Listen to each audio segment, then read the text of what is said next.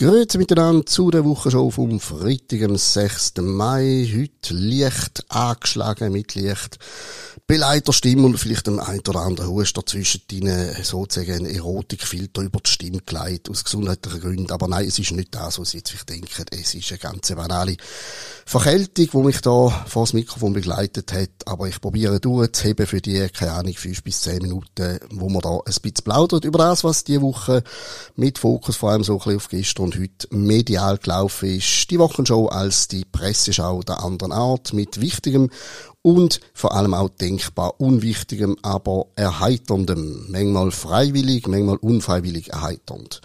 Fangen wir an mit dem Blick mit Russland, Ukraine, mit dem Krieg. Dort, da gibt's jetzt eine US-Regierungskommission laut dem Blick, wo die Schweiz bezichtigt, ein sicherer Hafen für Putin und seine Oligarchen zu sein.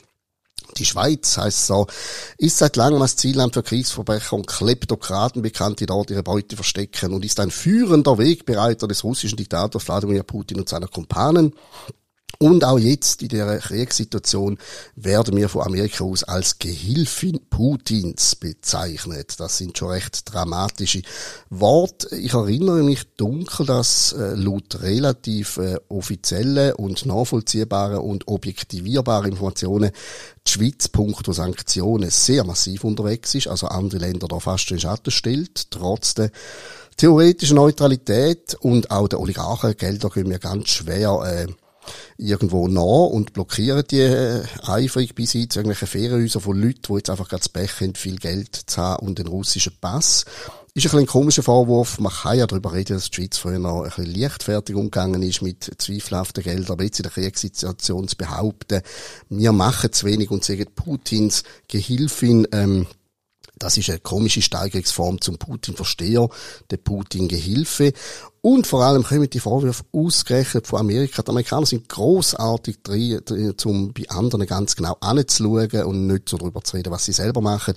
Der US-Bundesstaat Delaware, ein Paradies für seltsame, ominöse Geldquellen, Steuerparadies für alle möglichen komischen Briefkastenfirmen, die ein bisschen machen können, was sie gerade wollen. Das leistet sich Amerika zum reichen Leute anlocken, aber wenn die Schweiz das macht, dann ist es natürlich ganz, ganz schlimm. Ebenfalls im Blick habe ich heute gefunden, etwas zur Jahresrechnung von der SAG. Die SAG muss ja sparen. Ich habe es nicht mehr genau im Kopf, aber ich glaube, es geht darum, dass die SAG eigentlich sollte so 200 Millionen Franken äh, Kosten pro Jahr abbauen.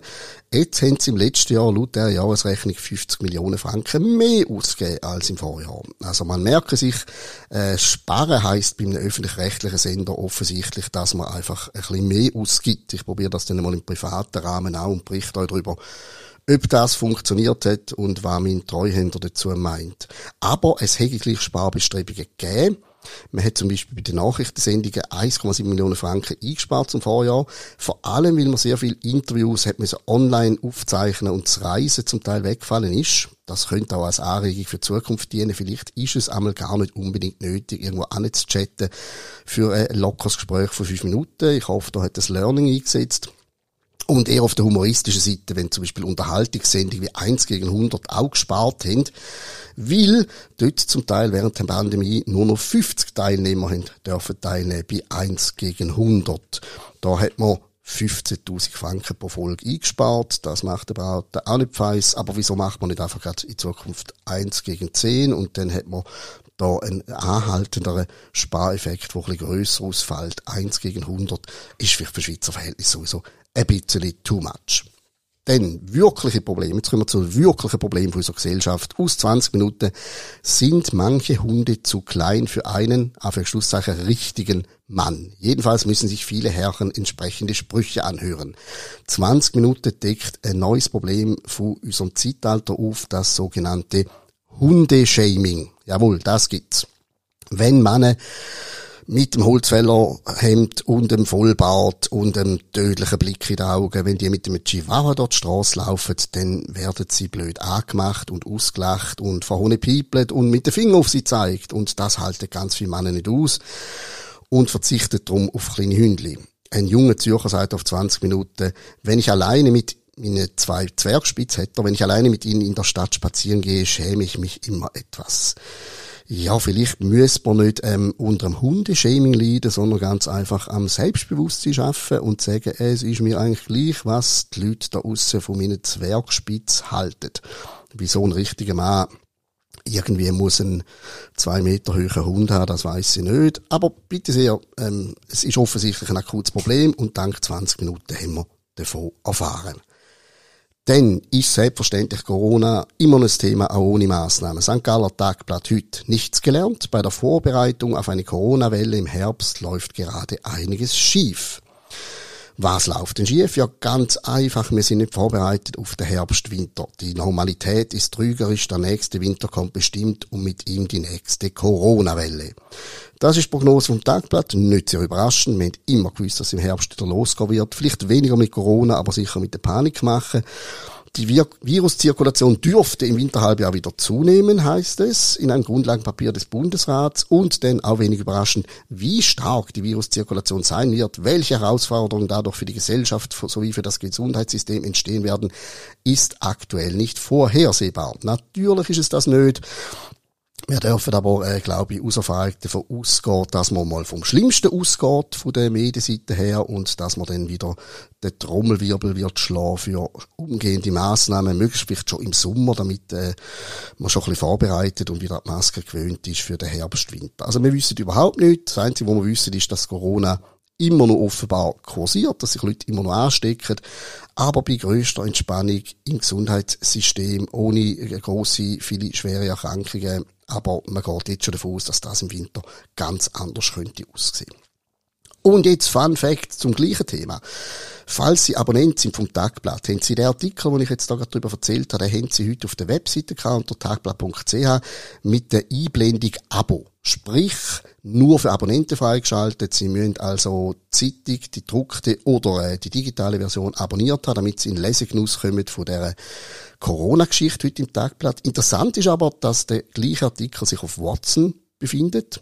Watson ist ja, weil es auch zu äh, dem ganzen CH Media Konglomerat gehört, das Tagblatt äh, verbunden quasi mit dem St. Galler Tagblatt, der Luzerner Zeitung, Aargauer Zeitung etc. Man bedient sich manchmal gerne bei Watson, bei Watson Autoren und tut den Artikel aufs Tagblatt. Gegen das habe ich nichts. Ich finde es aber ein bisschen speziell, wenn man dann ganz selbstbewusst Abo anschreibt und sagt, hey, hey, der Artikel ist nur für unsere Abonnenten.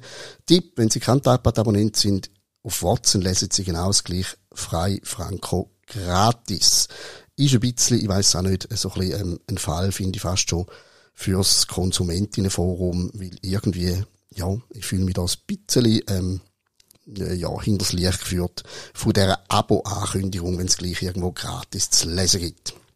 Drum, die Ostschweiz, es ist einfach alles gratis ausser unserem gedruckten Magazin.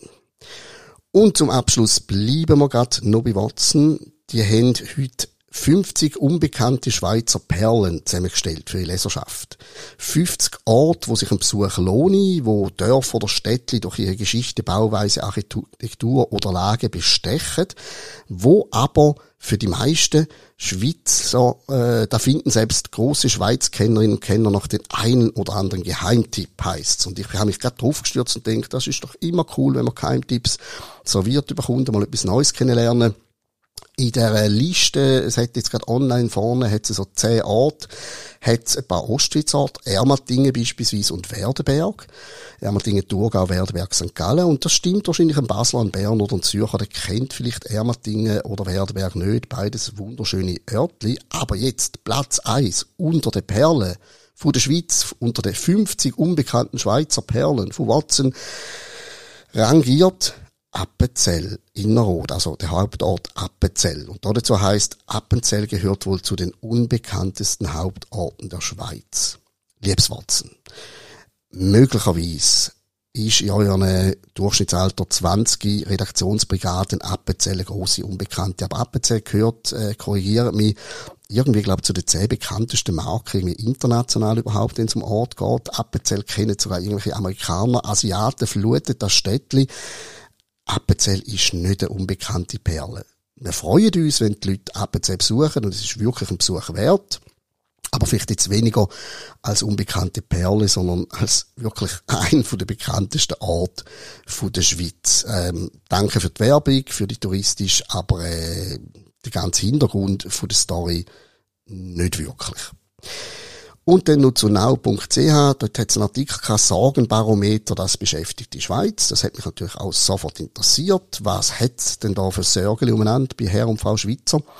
Klimawandel und Altersvorsorge beunruhigen die Schweiz. Dann hat's da noch so ein bisschen Informationen über die Erderwärmung, negative Konsequenzen und so weiter. Und ich habe mich dann spontan gefragt, okay, Klimawandel und Altersvorsorge, wie sind das wirklich die grössten drängenden Probleme? Und dann ist mir erst aufgefallen, ah, das ist ein Sponsored Beitrag, also ein gekaufter Artikel, äh, eine Werbung, ein Werbeartikel eigentlich auf now.ch. Und wie praktisch die Altersvorsorge beunruhigt Menschen, gehört zu den grössten Sorgen in der Schweiz. Aber jetzt gibt's von dieser Firma, die die Werbung schaltet, ein Pilotprojekt für neue ähm, Anlagemöglichkeiten. Die ersten zwei Säulen genügen nicht, um die Renten zukünftiger Generationen zu sichern. Und man erfahrt dann, was man eben noch in der dritten Säule dringend braucht. Also ein Artikel, wo mich eigentlich zuerst noch ähm, interessiert hat. Was beschäftigt die Schweiz? Sorgenbarometer. Und es ist nichts als banale Werbung für irgendeine dritte Säule von einer Firma, die ich ehrlich gesagt noch nie gehört habe. Bei Postfinance. Die suchen offenbar immer neue Betätigungsfelder. Äh, ja, es ist nicht verboten, zum Sponsored Beiträge zu publizieren, wenn sie super angeschrieben sind. Aber ich muss sagen, ich habe mich da wieder hinters Licht führen lassen und gehe davon aus, dass ich den Artikel nicht hätte müssen lesen, um wirklich wissen, was die Schweiz beschäftigt. Weil das Resultat ist schon von Anfang an klar gewesen. Es muss eine Altersvorsorge sein, wenn man nachher Altersvorsorge verkaufen will. In diesem Sinne wäre es da für den Freitag, 6. Mai, von die Wochenshow von die Ostschweiz unter www.dieostschweiz.ch. Wir sind nächsten Freitag wieder am 12. Uhr Mittag am Start mit der nächsten Presseschau. Euch danke fürs Zuhören und wünsche ganz ein schönes Wochenende. Und äh, ja, leset fleissig Zeitung und bleibt vorsichtig bei allem, was ihr leset.